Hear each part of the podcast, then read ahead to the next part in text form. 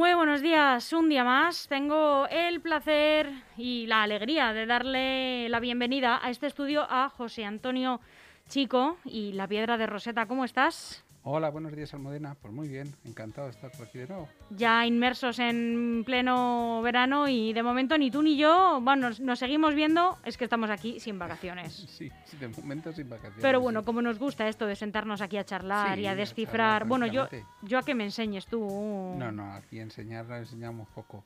Bueno, damos pinceladas sobre cosas que a lo mejor no tenemos muy presentes y que conforman pues aspectos eh, más o menos pues, eh, interesantes de nuestra vida hoy en día, en fin. ¿Y qué es lo que nos toca hoy, José? Pues el otro día, como vi que te gustó que estuvimos hablando, ¿te acuerdas que estuvimos hablando de la historia de esta empresa española que se dedicaba a la venta de material de montaña y tal? Y te vi muy interesada. Pues hoy vamos a aprovechar, vamos a aprovechar otra otra noticia que apareció esta semana y bueno, pues eh, se ha hablado de ella en todos los sitios, vamos a hablar un poquito de ella también, de Jeff Bezos, el, fundador de Amazon, que como dice, bueno, pues se ha retirado de, su puesto de, consejero delegado, consejero de la empresa, eh, y bueno, pues deja la empresa. Entonces vamos a hablar un poquito de dónde... ¿La deja del todo? Bueno, nunca. del, todo no la puede dejar. Deja del todo. Pero bueno, digamos que deja de estar al frente de las operaciones, estará al tanto más o menos de las operaciones, principalmente porque. Mm, tiene mucho dinero invertido en la empresa. Él es propietario de una gran cantidad de acciones. Así sí que seguro que le interesa conocer cuál es la evolución. Pero digamos que no va a estar al frente de la mano que decide qué es lo que hay que hacer en cada momento. Ya delega. Ya, está cansado. Ya lo deja delegado. No, no es que esté cansado. Es que este hombre tiene otras aficiones. Luego hablaremos ah, venga, de las vale. aficiones de este hombre. Porque este es curioso, fíjate. Ese hombre que tiene un una titulación, él es eh, eh, ingeniero en ciencias de la computación, ingeniería eléctrica, en fin, tiene, estudios de estos. Eh, realmente él no, o sea, ¿cómo se le ocurre todo esto de, Amazon y tal, no? Bueno, él empieza realmente en, 1995, él funda una pequeña empresita, que digo pequeña... 1995. que se llama Cadabra.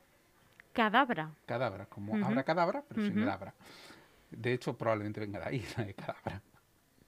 De, eh, cadabra. Eh, entonces él eh, monta un site de internet que se llama cadabra.com. Montar un site de internet en 1995 significaba que estabas un poco loco. Primero porque casi nadie sabía lo que era eso, no sabían ni lo que era internet. Y lo de montar un site, montar un, sitio, un host, un, un, ordenador, un servidor donde estabas Em, focalizando lo que sería el embrión de un e-commerce, de un comercio electrónico, entonces sonaba pues una cosa de esos locos pirados de que creen en estas cosas. Algo muy parecido a lo que ocurría en España, si recuerdas que estuvimos comentando el otro día. Eso te iba a decir, ¿en qué año había sido la empresa de Huesca? También. En 95. Ah, es que te iba a decir, me sonaba. Digo, si no, era en la década de los 90, pero ya no, no recordaba muy bien el año. Sí, en, el, 95, si no recuerdo mal, luego van ampliando porque estoy hablando de, la evolución de la empresa. Pero cuando ellos empiezan la primera operación, eh, era en Barrabés, era en 1995. Bueno, eh, como, decir, como digo, eh, cadabra.com, bueno, pues nace como una. Mm, un experimento, ¿no?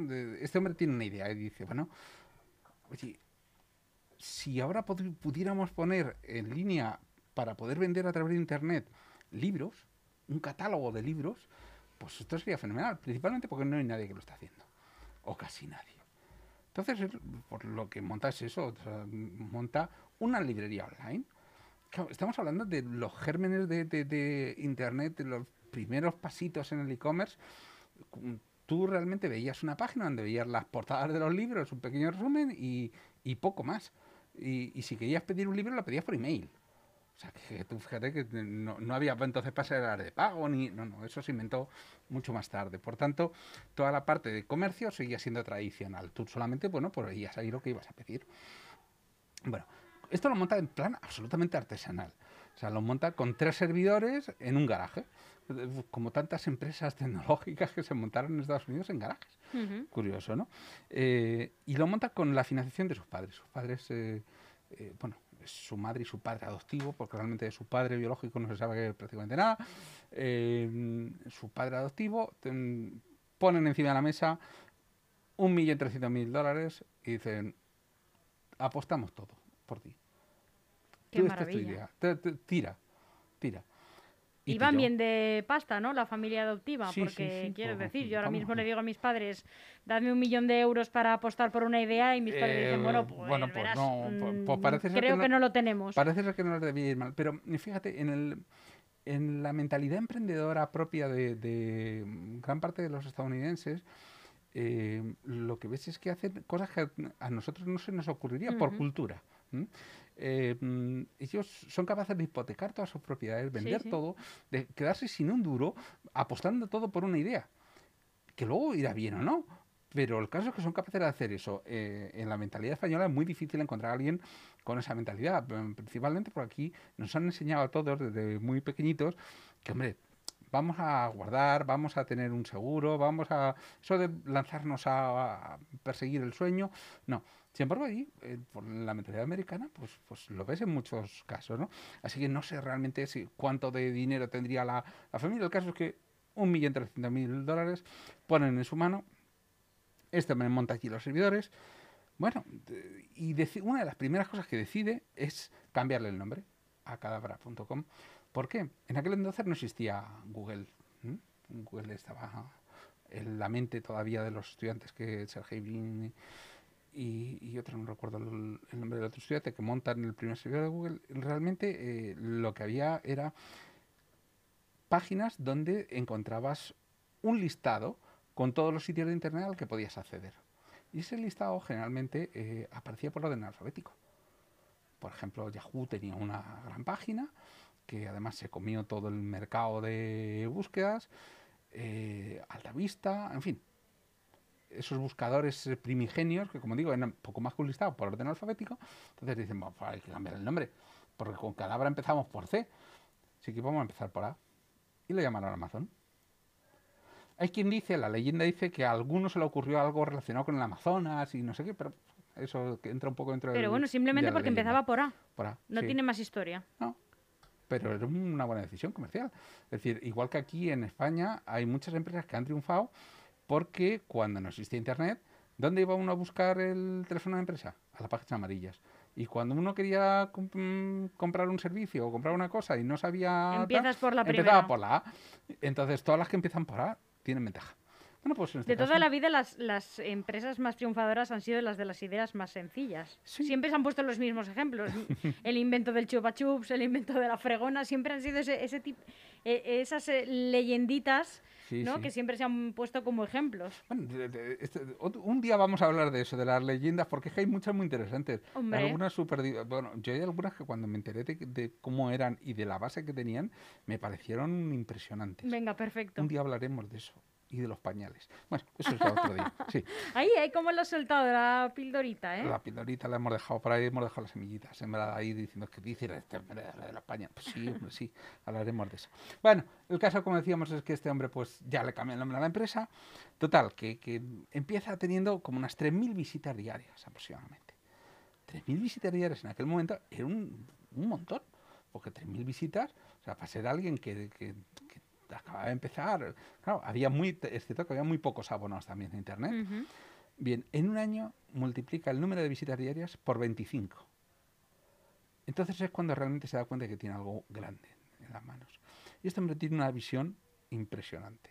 Tiene una capacidad de anticiparse a las necesidades de la población en el futuro que es algo admirable. Que podríamos hablar, José, de cuando uno ve el potencial que es la diferencia, yo creo, muchas veces de alguien que va a llegar lejos sin que es lo mismo que una persona que no se conforma, porque tú dices, no me quedo con estas, esta multiplicación, ¿no? De estas, se han multiplicado las visitas por 25, no me voy a quedar aquí, esto es el potencial, ¿a dónde llegaré, no? Sí, de hecho yo conozco mucha gente a la que eh, en su momento, cuando yo me dedicaba a estas cosas de, de la informática y, y asesoraba a empresas y tal, me decía, no, yo le decía, mira, si haces esto, vas a multiplicar, por tanto, si inviertes en SEO o inviertes en publicidad. No. Digo, pero oye, que te garantizo que vamos, que esto Y funciona. te decía, no, me quiero quedar decía, donde "No, yo estoy, que ¿no? me quiero quedar donde estoy. Dice, no quiero Tú veías el llega- potencial y ellos querían seguir haciendo lo mismo, es- ¿no? Y es cierto, o sea, llega un momento en el que la empresa crece tanto que es inmanejable por un grupo de personas, También. a lo mejor una pequeña empresa Mm. familiar, no quieren crecer más allá de determinado punto porque dicen esto supondría salirnos de nuestra filosofía de atender al cliente personalmente. O sea, siempre hay, hay buenas justificaciones en muchos casos. También. Bueno, este hombre no. Este hombre te- tiene claro que lo que hay que Mm, hacer es... delirios de grandeza. Sí, sí, que sí. podía Además, cumplir. si ves los objetivos de la empresa, en los objetivos de la empresa aparece que ellos pretenden ser la compañía del mundo más centrada en el cliente. Dice, tenemos que ser el lugar donde la gente pueda encontrar y descubrir cualquier cosa que quieran comprar en línea. O sea, tú fíjate si, si es ambicioso, ¿no? El hombre, pues eso es lo que dice. Bueno, eh, eso es posterior porque empezaron con los libros solamente. Estábamos hablando de un sitio de libros. Cuando cambia Amazon y, y cambia ya a, a vender ya de todo, pues bueno, mm, sí, ya dicen, pues quiero quedarnos en los libros. Y de hecho Amazon sigue siendo la mayor librería del mundo, pero es una parte muy residual de su negocio. Tú fíjate cómo sería que hemos dicho que empezó en 1995, en 1997 ya se le conoce en todo el mundo. O sea, pero se le conoce mm, de una manera arrolladora. Tanto que en 1999 es portada de la revista Time. O sea, todos los que os dediquéis al periodista sabéis que al periodismo sí. sabéis que una portada de Time quiere decir que es una persona, vamos, Y qué maravilla de portadas. Sí, sí, que es una maravilla de portada. Pero es una persona que ha influido realmente en toda una generación, al menos, de personas. Es muy raro que te hablen de alguien que ha estado en la portada de Time y tú no lo conozcas. Seas quien seas y vivas donde vivas. Es realmente gente que ha cambiado el mundo, ¿no? Bueno, este hombre ha cambiado el mundo, sin duda. Claro, eh, con, con esas ideas que, que este hombre mm, pone en marcha, pues al final es que se come el mercado, eh, se come el mercado de, mm, del comercio electrónico, es capaz de desarrollar toda una filosofía centrada en el cliente, en cómo podemos abastecer a un cliente. Eh, cambia las, las reglas hasta entonces eh, eh, que existían en el mundo de la logística. La logística de Amazon por sí sola es algo absolutamente extraordinario. Parece increíble cómo son capaces de, pues eso, de gestionar almacenes de millones y millones de productos, algo que, dice uno, bueno, pues esto, bueno, pues eso ha salido básicamente a la evolución de una pequeña librería en Internet.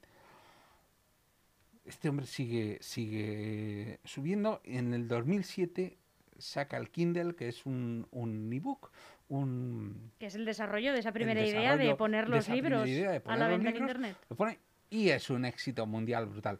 ¿Había otros ebook? Sí. ¿Pero cuál es el más ebook, el, el ebook más vendido mundialmente? El El Kindle. Kindle. ¿Por qué? Porque él sabe, y lo hace muy bien, que lo importante no es vender el producto, es lo que lleva detrás el producto. O sea, ¿qué es lo que tienes? Un ebook, muy bien. ¿Y qué libros puedes leer? Los que yo te venda. Es cierto que puedes meter otros libros, o sea, tiene manera de leer otros libros, pero yo te los voy a vender y te los voy a vender muy baratos. Y además de eso sé un montón, porque empecé siendo de eso. Efectivamente, éxito arrollador, él acaba mm, vendiendo millones y millones de libros Ah, en el día de hoy también. y hasta el día de hoy, ¿no? Por eso digo que esta persona es absolutamente extraordinaria, ¿no? De- dices, bueno, es que parece increíble cómo a partir de un pequeño germen de, de- ha llegado a desarrollar esto.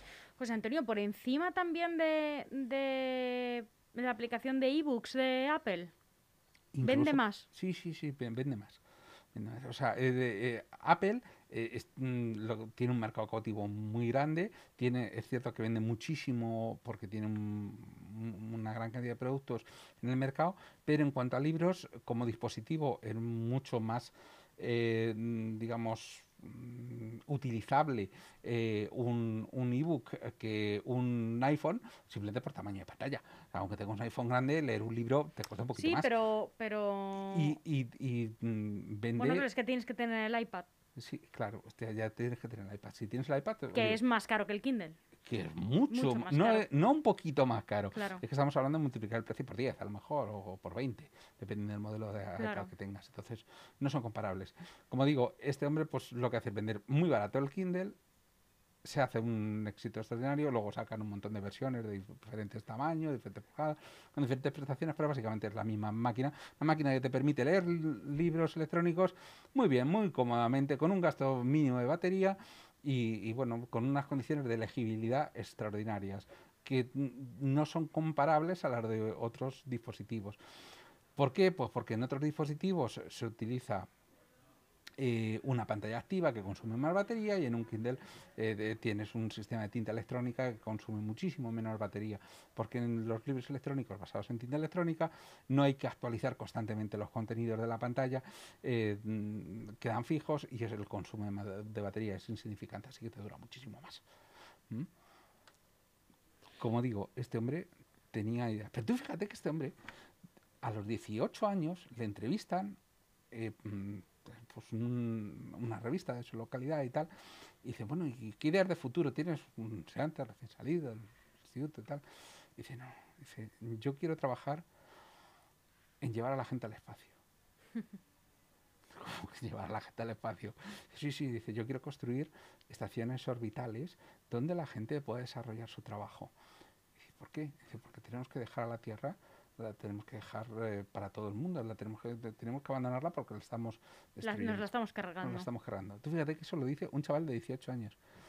Bueno, ¿dónde ha acabado Jeff Bezos? Pues ha acabado, después de divorciar, o sea, divorció el año pasado, por cierto, el, divorcio más caro de la historia, porque mm, dividió su fortuna con, con su mujer, su mujer, y parece ser que con unas condiciones bastante razonables. Bueno, no sabemos cómo ha quedado al final el de Billy Melinda Gates. Sí, bueno. No, sé, no sabemos si ya es el segundo, porque se han divorciado después, creo. Sí, sí, sí, sí. No sabemos si es ya es, el más caro, no sé. estarán ahí ahí. Por ahí puede ser. Ya es difícil, porque gran parte de estas cosas tienen que ver, claro, no, no estamos hablando de dinero eh, contantisonante, estamos hablando realmente de participaciones en acciones, propiedades, cosas que van cambiando diariamente según el valor en bolsa de las diferentes compañías. Entonces es difícil calcular. Pero bueno, eh, como digo, este hombre dice bueno, pues yo abandono, abandono ya Amazon, pues ya, ya está bien, y me voy a dedicar a mi compañía espacial. Y se me dice que tiene una compañía de cohetes. Con la que compite con el otro super mega magnate, ¿no? Con Elon Musk. Con Elon Musk. Y no solo con él. También con Richard Branson, de Virgin. Y fíjate, es curioso porque dice, bueno, tres magnates de, la industria de la comunicación, de la, de la industria de, eh, de la venta va a través de Internet. Que de los tres quizás el menos excéntrico de hecho sería Jeff Bezos, a lo mejor. Quizás sería, el, menos excéntrico. aparentemente parece el más normal. aparentemente. Bueno, pues este hombre que tenía esas ideas de joven dice, bueno, pues nosotros vamos a construir unos cohetes reutilizables. Lo han hecho. Él puso 500 millones de dólares en su bolsillo. no, esto no ha salido así que... No. O sea, él ha invertido un montón de... En 2005 me parece que ya había invertido 500 millones en su propia empresa. ¿no? con lo cual tiene bastante clara la idea de qué es lo que quiere. Dice, vamos a construir cohetes reutilizables para que nos pongan en órbita, tal. Eh, realmente ahí entra en una carrera con Elon Musk, que desarrolla a través de SpaceX eh, su propio sistema de cohetes reutilizables. Y bueno, pues en este momento eh, es una carrera en unas condiciones muy ventajosas para todos, porque realmente hay mercado para todo el mundo. O sea, quien sea capaz de construir un cohete, un lanzador, que sea capaz de poner eh, satélites en órbita, es que hay una demanda enorme, muy superior a realmente las posibilidades que te da una sola compañía. Y la, NASA ha cambiado la estrategia por parte del gobierno de Estados Unidos. La NASA realmente mm, va dejando sus instalaciones a estas eh, compañías para que puedan despegar sus cohetes de ellas. Allí hacen la revisión, etcétera, pero realmente quien idea los mm, cohetes son compañías privadas.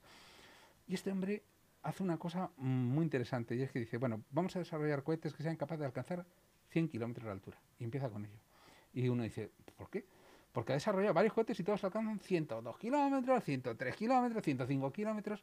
Bueno, pues esto es así porque a los 100 kilómetros de altura se considera por parte de la NASA que se, ha llegado al espacio. O sea, el límite de la, de la troposfera, allí se acaba la atmósfera, allí mm, se dice, a comenzar el espacio. Hay otras compañías como Virgin, la de Richard Branson, que también está en la carrera tal, ahora iba a llevar eh, a, unos, a los primeros pasajeros, decían, no, vamos a llevar a los primeros pasajeros eh, en un vuelo comercial al espacio. Esto se alcanza a los 82. Entonces, según un determinado organismo por ahí, se considera que por encima de 80 kilómetros ya podría ser el espacio, pero realmente la frontera hasta ese momento para todo el mundo, o para, digamos, los que nos gustan estos temas, consideramos que son los 100 Pero ¿y a día de hoy se están haciendo estos viajes espaciales? Ya, el mes que viene.